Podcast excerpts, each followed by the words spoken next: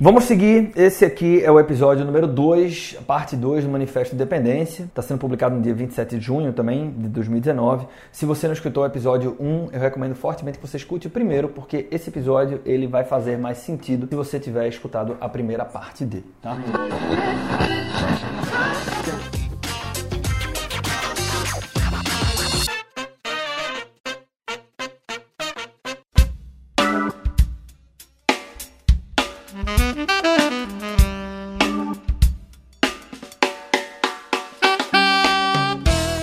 Finalizei o episódio passado colocando como as instituições financeiras foram avançando nas estratégias de captação de parcerias com os influenciadores. Aí você tem, por exemplo, a PX Investimentos, ela fez uma, uma movimentação super interessante, né? Que ela foi a seguinte, é, salvo engano, é, é a, PX Investimentos ela tinha, né, por uma questão estratégica, a intenção ou a necessidade, enfim, dependendo do ponto de vista, de ter um influenciador uh, feminino. Né? E aí você tinha a Natália Mercury, a Mirna Braga, que estavam em outras instituições, falaram, pô, a gente precisa de um influenciador feminino aqui. Né?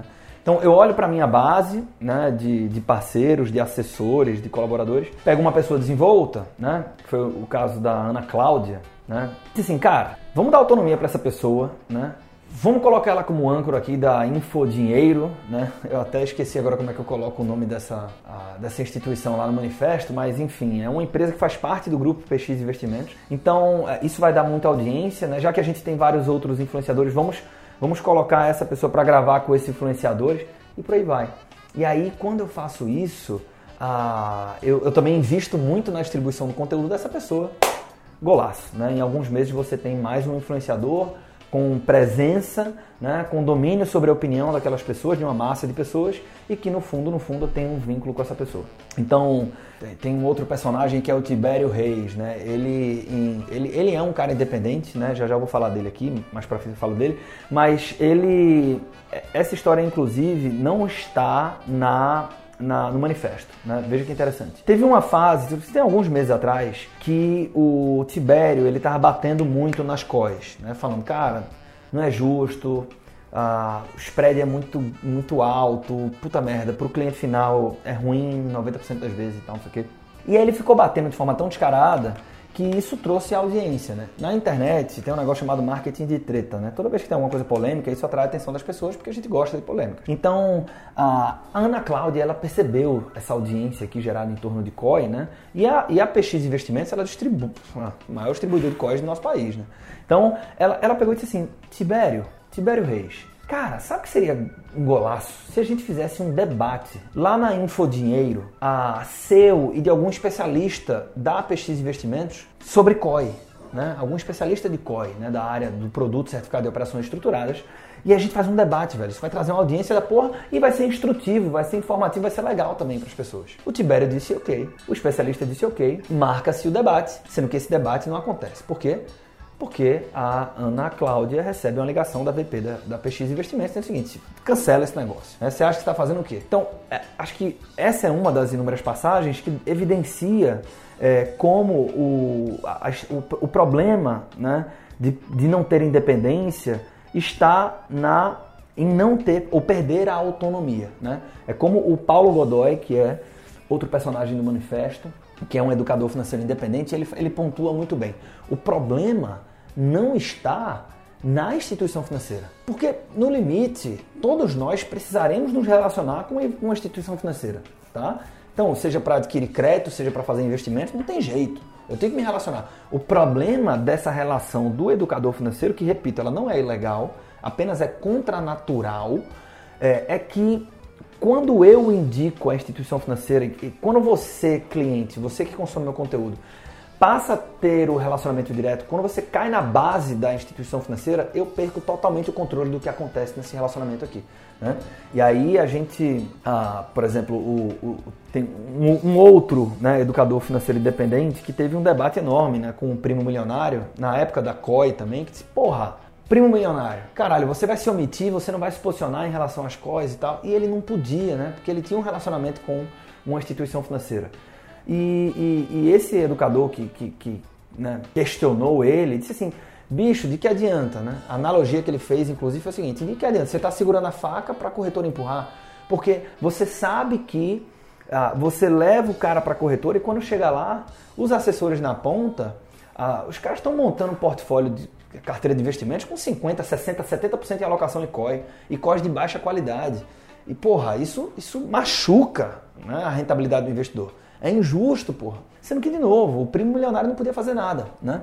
Então, ah, o problema não está na instituição financeira. O problema não está no profissional, de novo. Isso é uma discussão, isso é uma grande discussão sobre transparência. E ah, veja que interessante, né? Falando do primo milionário, por exemplo, o primo milionário, é, a, a, a marca primo milionário é de propriedade do grupo PX Investimentos, da PX Investimentos, corretora de câmbio, títulos e valores imobiliários SA. E essa, de novo, por que, eu estou falando isso? Eu estou resgatando algo que eu falei na parte 1, tá? Caso você tenha chegado aqui na parte 2 do episódio e não tenha escutado a parte 1, tudo isso que está sendo colocado aqui é baseado em fatos reais. Então, é, se você for é, no, no INPI, né, ou no INPE, se você preferir, que é o Instituto Nacional de Propriedade Intelectual, onde lá estão hospedados os registros de marcas e patentes, você vai consultar a marca O Primo Milionário e você vai encontrar lá, isso é uma informação de domínio público, né? Ah, você vai encontrar o, o, o, registro não por parte do primo milionário, ou da pessoa física, ou da empresa dele, em sim, do grupo Peixinhos Investimentos, né? Então, ah, estas são informações baseadas em fatos reais. Agora, mesmo sendo baseadas em fatos reais, é natural, tá? Eu sei que à medida que você vai escutando essas informações, você pode estar incomodado. Porque indiretamente, por mais que eu não esteja falando do profissional, soa como uma crítica ao profissional. E esses profissionais têm uma audiência gigantesca, você talvez faça parte dessa audiência, então você tem uma relação de idolatria com essa pessoa. Você tem uma relação, você às vezes é um fã, às vezes você é grato. Por quê? Porque é a Natália Mercury que fez com que você ah, caísse a primeira ficha ali sobre a importância da educação financeira na tua vida. Então tem uma relação de gratidão, tem uma relação de você, mesmo sem perceber, acaba sendo um advogado desta pessoa. Não no sentido jurídico, no sentido de defensor, né? E porra, se eu estou aqui trazendo esses fatos, por serem muito duros, você talvez se incomode. É, e, e, e o que eu preciso te colocar, tá? Se você estiver incomodado, é que isso é esperado. Eu sei que isso pode acontecer. Por que é que eu sei?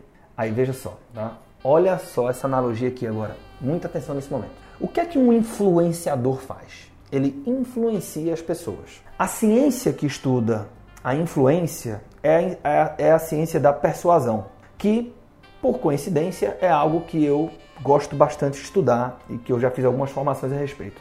Então, o Dr. Robert Cialdini, se você acompanha o podcast Segredos Financeiros, você já me viu falar dele por aqui. Ele traz seis princípios persuasivos em sua primeira obra é, mundialmente difundida, que é o Influence, ou Armas da Persuasão em português. Ele traz seis princípios persuasivos e ele mostra lá cientificamente que esses são ah, princípios que, que nos fazem agir, né? Quando a gente está em dúvidas. Então, quando eu estou na dúvida, quando eu estou em dúvida do que é certo a ser feito, eu recorro a alguns atalhos. E um deles é o princípio persuasivo da aprovação social, que defende o seguinte: quando você está na dúvida do que fazer, você opta por fazer aquilo que você vê que outras pessoas estão pensando, fazendo ou sentindo.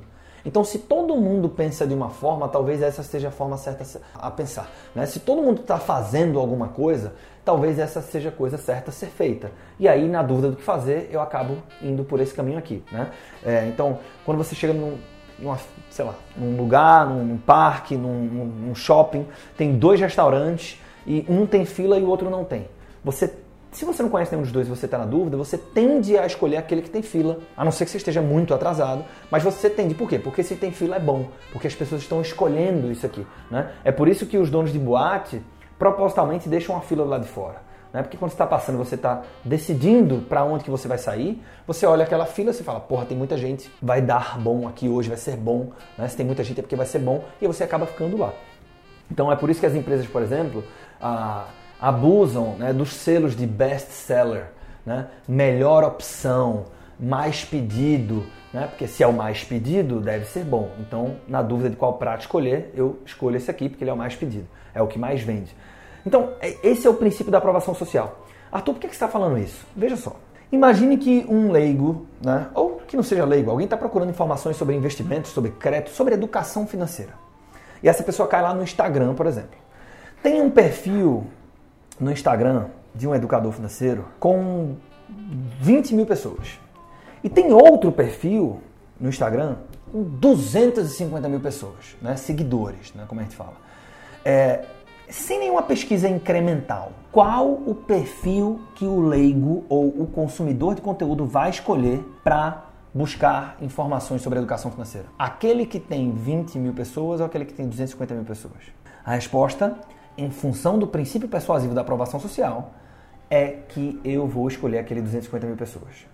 Então, o que, que acontece, né? Por que aqui, dentre outros motivos, e não é só financeiro? Isso que eu queria que ficasse muito claro aqui. Por que aqui é muito sedutor aceitar um acordo ou firmar um vínculo com a instituição financeira? Porque quando eu faço isso, eu ganho acesso a uma rede de outros influenciadores muito populares, e aí eu posso fazer collab com esses caras, mas sobretudo a instituição financeira turbina a velocidade do meu crescimento, porque quanto maior eu for, maior vai ser o meu impacto e impactando mais pessoas, eu estou impactando mais pessoas com um filtro conveniente àquela instituição financeira que está por trás.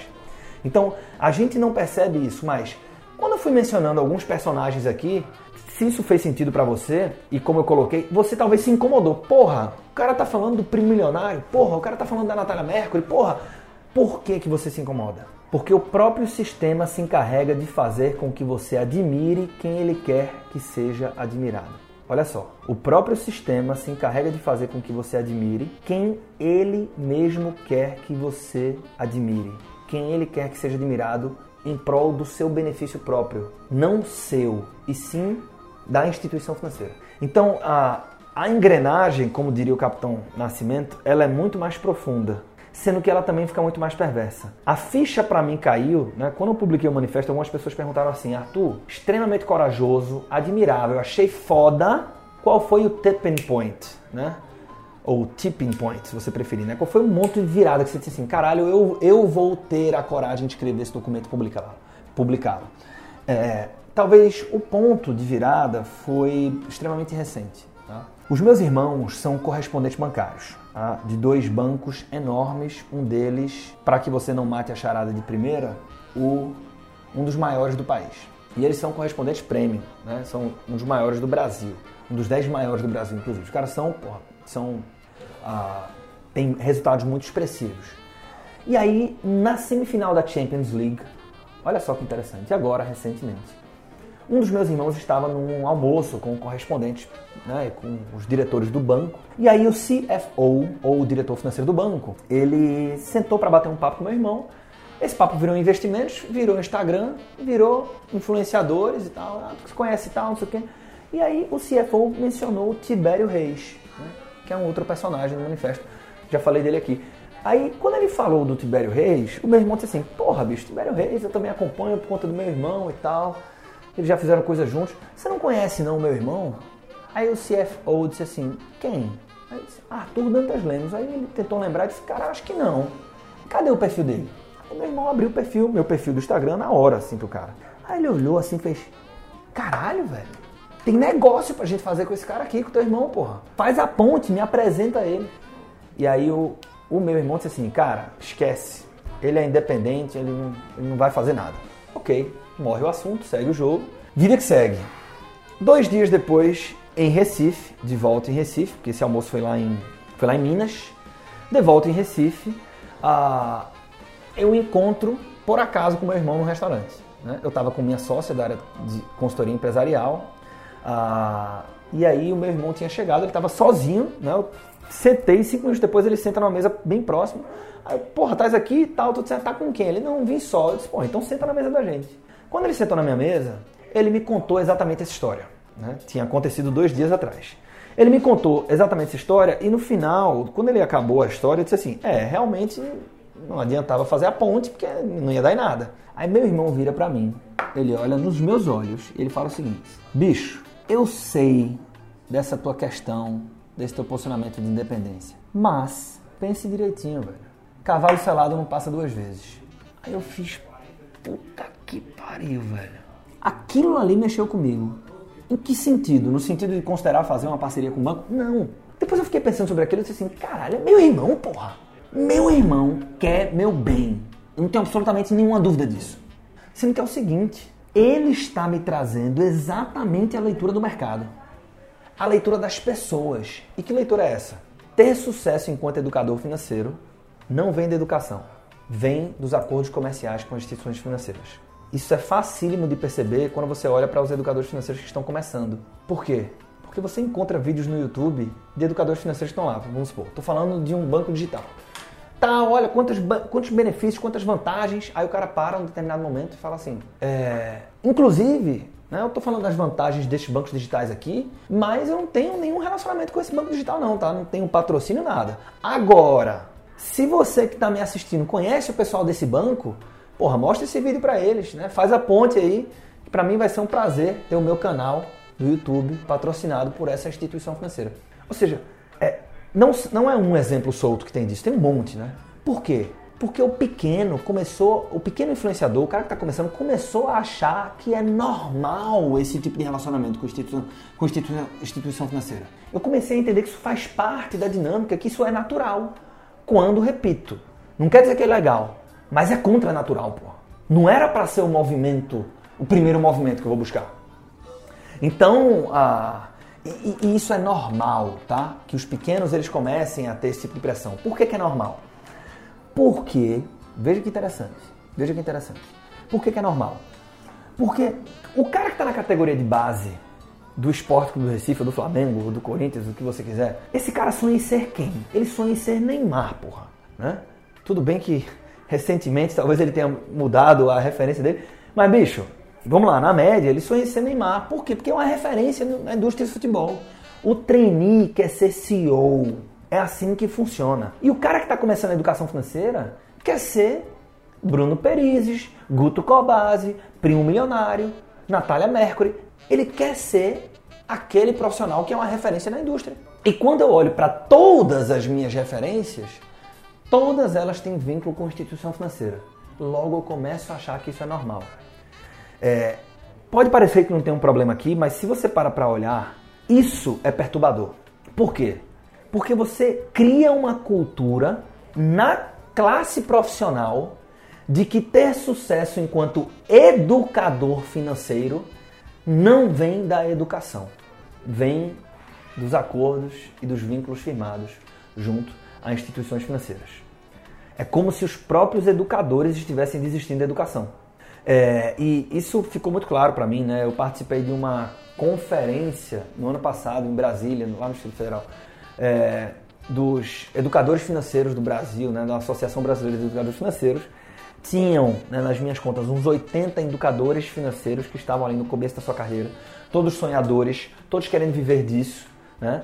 E, e a maioria absoluta enfrentando as dificuldades do início de qualquer profissão, até que teve um painel. Nesse painel, uma outra personagem do manifesto foi convidada e ela esteve lá, que foi a Mirna Braga.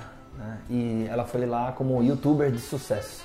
E eu pude presenciar né, uma palestra lá, uma espécie de, de bate-papo, um painel, onde, é, dentre os conteúdos que ela trouxe, né, ela trouxe como pode ser uma profissão super lucrativa e houve a menção a o, o, os, os, acordos que existem né, entre os influenciadores e as instituições financeiras.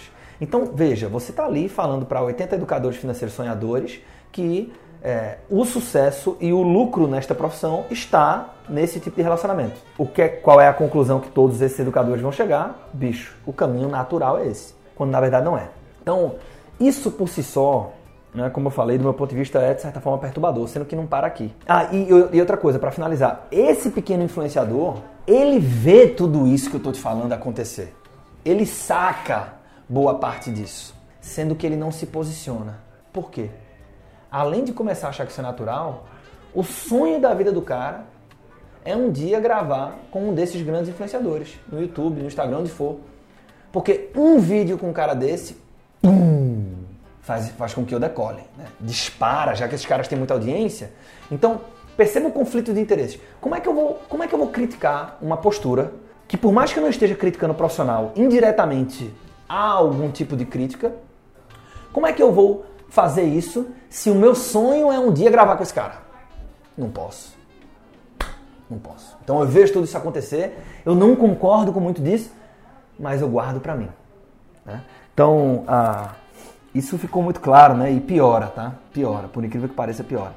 É, ficou muito claro em uma conversa que eu tive com o Tibério Reis. Né? O Tibério Reis, que é um outro personagem que está lá no manifesto. O Tibério é um cara que eu me aproximei dele por conta da educação financeira e que a gente acabou construindo uma relação mais pessoal, né?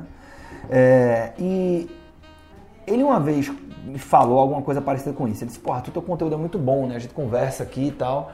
Mas eu não consigo simplesmente, porra, às vezes eu quero indicar outros educadores financeiros, eu não consigo te indicar, porra. Né? Ele é muito, ele é mais atuante no Instagram, é, eu também, mas na época eu não era, isso tem apenas três meses, foi em março, né? dia 9 de março de 2019. E disse assim, cara, não consigo te indicar, porra, porque o cara que vai te seguir, ele vai te seguir pelos teus conteúdos sobre educação financeira e educação empreendedora. Sendo que eu entro no teu perfil do Instagram, tem foto tua na piscina de bolinha com teu filho, tem foto tua sem camisa na piscina. Porra, tem nada que ver, mano. Bicho, você tem que postar. E, e, e, há muito tempo já me fazendo essa provocação, né? Cara, você tem que. Teu conteúdo é muito bom, você tem que, porra, registrar isso nas redes sociais, coloca lá e tal, com, com consistência, etc. E eu sempre me defendia na história de que, bicho, eu sou educador financeiro, mas antes de ser educador financeiro, eu sou empresário. Né? Tem 15 pessoas na Empreender Dinheiro, eu tenho folha para pagar, eu tenho banco para fazer, eu tenho, eu tenho minhas minha broncas aqui do dia a dia. Então não dá para ficar postando conteúdo todo dia, porra. Não dá. E o Tibério foi um dos caras que me trouxe muita lucidez nesse raciocínio. Ele fez assim, Arthur, se o negócio é digital, bicho, problema seu. Você tem que entender que isso é função sua. Você tem que postar todo dia sim. E aí eu, porra, eu disse assim, caralho, é verdade. Isso foi no dia 9. Tá? Ele me fez essa provocação de forma mais clara no dia 9 de março, acho que era um sábado. No domingo, dia 10, 10 de março de 2019, eu fiz um post. E nesse post, a, eu depois falei pro Tibério, né? Eu disse assim, Tibério Reis, comecei, cara. Comecei, agora eu vou postar todo dia e tal, não sei o quê. Aí ele fez assim, puta merda, Arthur, bicho, veja só. Para, tá errado. O que é que tá errado? A gente acabou fazendo um call, conversando mais de uma hora nesse dia, né? E o que é que estava errado? É, o post que eu fiz, que marcou essa virada de chave, foi um post que eu escrevi o seguinte. Eu disse assim, sua principal referência em educação financeira não enriqueceu como você imagina. É, me incomoda um pouco isso, né? Porque a gente está sempre buscando fórmula pronta, método para fazer as coisas e tal, e a educação financeira é uma coisa muito particular, não tem, não tem receita. O que funciona para mim pode não funcionar para você. Duas pessoas que têm o mesmo custo de vida e que têm a mesma renda têm realidades financeiras diferentes, porque têm preferências diferentes, por conta disso a gente toma decisões diferentes com o dinheiro. Então, não, não dá para. Eu não acredito muito em regra, em fórmula, né? Ah, separe 10% para sua aposentadoria. Bicho, 10% é muito pouco para alguns e é muito demais para outros, né? E aí, velho, eu sei que a maior parte das referências em educação financeira não enriqueceram investindo. Enriqueceram por conta de movimentações empreendedoras, né? Então, ah, sendo que o cara, o cara entrega para a audiência assim, não, se você tiver disciplina orçamentária, você vai chegar lá. E, porra, às vezes demora anos e o cara não chega, e você cria uma frustração na audiência, e o cara se frustra e ele para de acreditar naquilo, ele para de cumprir aquilo e acaba sendo muito pior para ele. Eu não acho justo. Por isso que é, eu, eu, faço essa defesa, né? É uma defesa pela lucidez. Bicho, é, é, não tá errado perseguir um orçamento saudável, enxugar seus gastos, investir. Claro que não tá errado, porra. Essas são boas práticas indiscutíveis, mas eu acho justo que você saiba que o cara que está te falando para fazer isso, ele não tem essa posição financeira que ele tem hoje por conta disto. Isso ajudou no processo, turbinou, acelerou, mas não é por conta disso, né? E aí, é, quando eu escrevi isso, por mais que a defesa, é muito similar ao manifesto, né? Por mais que a defesa seja por uma maior lucidez, indiretamente você acaba criticando as principais referências em educação financeira. E aí, o Tibério Reis, ele leu esse post e disse assim, Arthur, cara, saiba escolher as suas tretas. Bicho, não dá para bater de frente com o primo milionário, porra. Quando você fala um negócio desse, você tá batendo nos caras, porra. Bicho, não dá, não dá. É foda essa questão da independência e tal, mas é pior sem os caras. Aí eu disse assim, porra, Tibério, mas eu não tô batendo no cara. Eu tô fazendo uma defesa por transparência, diferente, bicho. Ele, porra, mesmo assim, daqui que você explique isso. Daqui que você explique isso. Bicho, olhe pra o que eu faço. Onde que eu bato? Quais as tretas que eu escolho? Eu escolho bancão, eu escolho produto péssimo como caderneta de poupança, título de capitalização e COI. Eu escolho pirâmide financeira.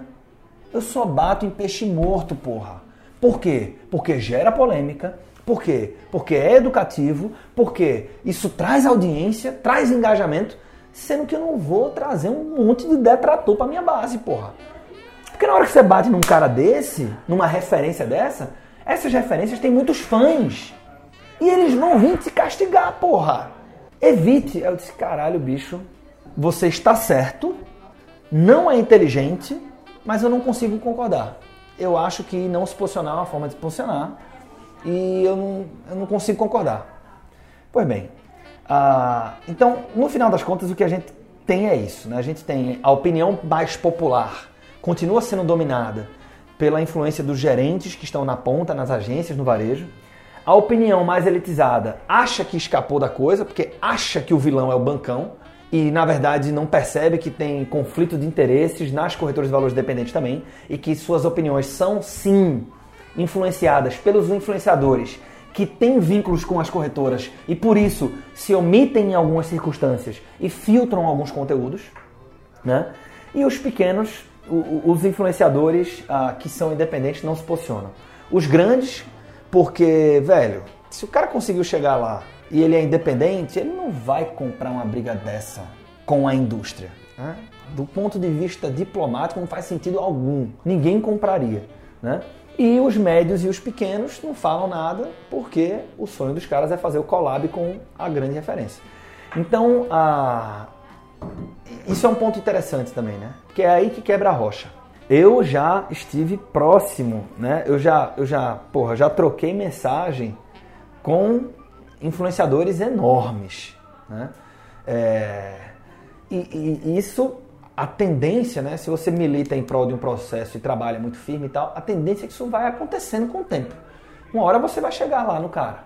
Uma hora você tem a oportunidade de gravar. Tem um grande influenciador que está se tornando grande, mas um cara que tem expressividade, principalmente no Instagram, que é um cara independente, que é um cara que já me disse, é isso aí, porra, a tua gente tem que ser independente e tal, não sei o que, não sei o que, não sei o que. E que é um cara que simplesmente tirou o pé do campo. Né?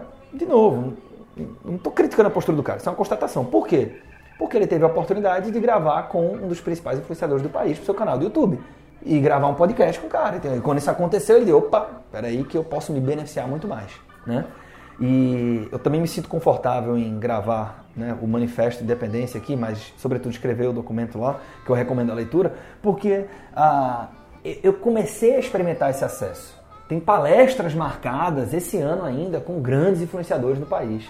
Então, é, talvez seja uma questão de tempo para gravar com essas pessoas. E o que eu posso te falar, eu acho que isso aqui é, deixa muito claro também a, o meu posicionamento no manifesto. Né? É, de novo, talvez não pareça, mas isso não é uma queda de braço. Entenda que para mim não seria nem um pouco inteligente se querer disputar a queda de braço com essas pessoas, porque simplesmente meu braço é menor, é mais magrinho. Tá? Não seria nem inteligente. Isso não é uma crítica ao profissional. É, é uma defesa por transparência. O que você pode esperar de mim, não tenha dúvida nenhuma, eu não terei vínculo com nenhuma instituição financeira. Isso não muda. Agora, você pode me ver gravando com um grande influenciador que tem vínculo, que não é independente? Sim. Isso não fere a minha independência, do meu ponto de vista, tá? Então você pode ver. E como eu falei, esses profissionais, eles têm seus crescimentos turbinados por esses acordos e essas parcerias, não tenha dúvida nenhuma. Mas tem muito mérito também? Lógico que também tem muito mérito, né? E em função desse mérito, há um respeito a estes profissionais. Então, é, de novo, a briga não é com ninguém individualmente, tá? É uma defesa por transparência. E dito isto, ah, eu caminho para o fechamento aqui do manifesto. Né? Tem, tem uma passagem que evidencia a força do sistema. Né? O, tem um educador financeiro que hoje ele não é mais independente, mas quando eu conheci ele era. Né? E ele me contou uma história. É, esse cara fica em São Paulo, na Vila Madalena, e ele me contou uma história interessante. Né? Ele disse assim: bicho, é, quando eu atuava só como educador financeiro, eu pô, gostava muito de história de independência. sendo que na minha cabeça tinha contrato que dava para aceitar. E ele recebeu a proposta de era uma parceria entre um bancão, o maior do país, e uma seguradora que faz parte do grupo. E ele disse assim, cara, eu aceitei. Eles queriam me contratar, né, para palestrar sobre previdência privada. Era um produto que tinha uma alocação relevante em renda variável e tal. Eu acho que era um bom produto e tal. Eu, sabe uma coisa? Vou mandar um orçamento. Eles pediram um orçamento para mim. E aí ele ia mandar, ele tinha uma sócia mulher na época, né, uma sócia dele. E ele ia mandar um orçamento para os caras, ele estava na reunião com ela, e ela disse assim: Vamos mandar aqui, é, são seis palestras de uma hora. As seis palestras, se eu não me engano, eram em São Paulo. Disse assim: Cara, vamos cobrar uns seis pau por palestra. Né? Porque, porra, seis com seis, 36. Para a gente vai ser foda.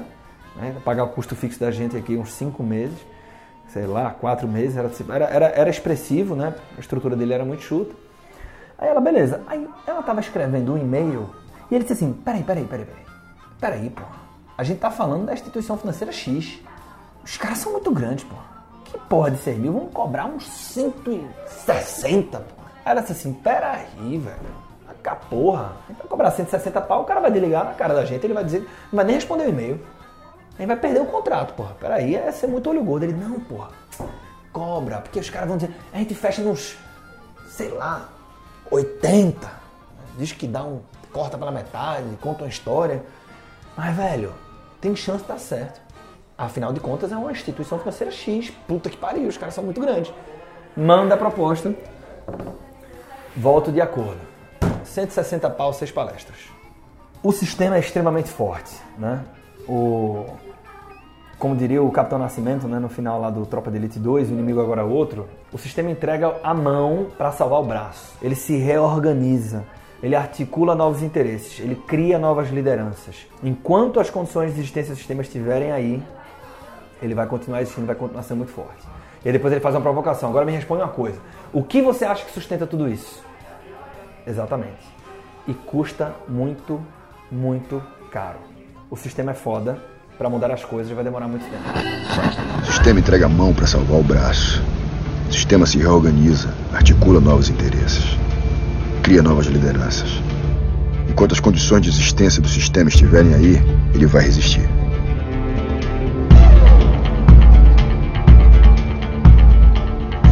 Agora me responde uma coisa. Quem você acha que sustenta tudo isso? É. E custa caro. Muito caro. Para mudar as coisas, vai demorar muito tempo. O sistema é foda. Ainda vai morrer muito inocente. Esse é o Capitão Nascimento no final Tropa de Elite 2. O sistema, você que está me escutando, é bem maior do que eu pensava. Não é à toa que tantos profissionais extremamente respeitados se submetem a perder a autonomia em suas opiniões. Se você para para pensar dentro da indústria da educação financeira, não é à toa que existem os influenciadores. A, a defesa do manifesto de independência, e é um manifesto pela independência, é que a gente tenha preferência por transparência no mercado de instrução financeira. Se você optar por preferir educadores financeiros independentes, e quando eu falo preferir, perceba, toda a defesa não é construída para que você evite o conteúdo do educador financeiro que tem algum tipo de acordo com a instituição financeira. De forma alguma. Você pode continuar consumindo os conteúdos daquele youtuber que você pensou. Daquela youtuber que você pensou. Não tem problema nenhum. A minha única defesa é que quando essa pessoa estiver falando de mindset, tudo bem. Quando estiver falando de educação, tudo bem. Quando ela estiver falando de um produto financeiro, você deveria ter um sinal amarelo ligado. Né? Um filtro é um filtro responsável porque você sabe que não há independência. Se os consumidores na ponta tivessem uma preferência por educadores financeiros independentes, o que é que iria acontecer? Olha só que louco. Ah, essa preferência fa iria fazer com o tempo com que os novos educadores financeiros pensassem duas ou três vezes antes de firmar um acordo. Isso provocaria uma mudança na engrenagem do sistema. E o maior beneficiado de todo esse processo seria a própria população brasileira que receberia uma educação financeira mais honesta e que funciona na vida real. Então, o meu convite aqui, é, como eu falei no início do primeiro episódio, né, eu acho que ter esta consciência com esse nível de profundidade e transparência faz com que você ah, consuma os conteúdos de educação financeira que vão passar pela sua frente de forma mais inteligente. E isso vai repercutir na qualidade das suas decisões financeiras, seja de crédito ou de investimentos. Com o tempo, o seu bolso vai agradecer. Me despeço de você nesse episódio. Se você apoia o Manifesto Independência, é, eu vou ficar super feliz se você me disser isso, tá? Talvez lá no Instagram, comente de alguma forma, alguma postagem minha, eu vou ficar feliz. E se você ah, não concorda comigo, se você ah, é contra o manifesto ou o meu posicionamento, as portas do meu Instagram também estão abertas para você colocar lá o teu ponto de vista. Isso aqui é um espaço democrático e aberto, tá? Não tem problema nenhum. A gente não vai estar certo sempre e a gente não vai agradar a todos sempre. Mas, por tudo que eu disse no episódio anterior e nesse episódio, na parte 2, ah, eu me encontrei numa situação onde eu achei que eu precisava me posicionar.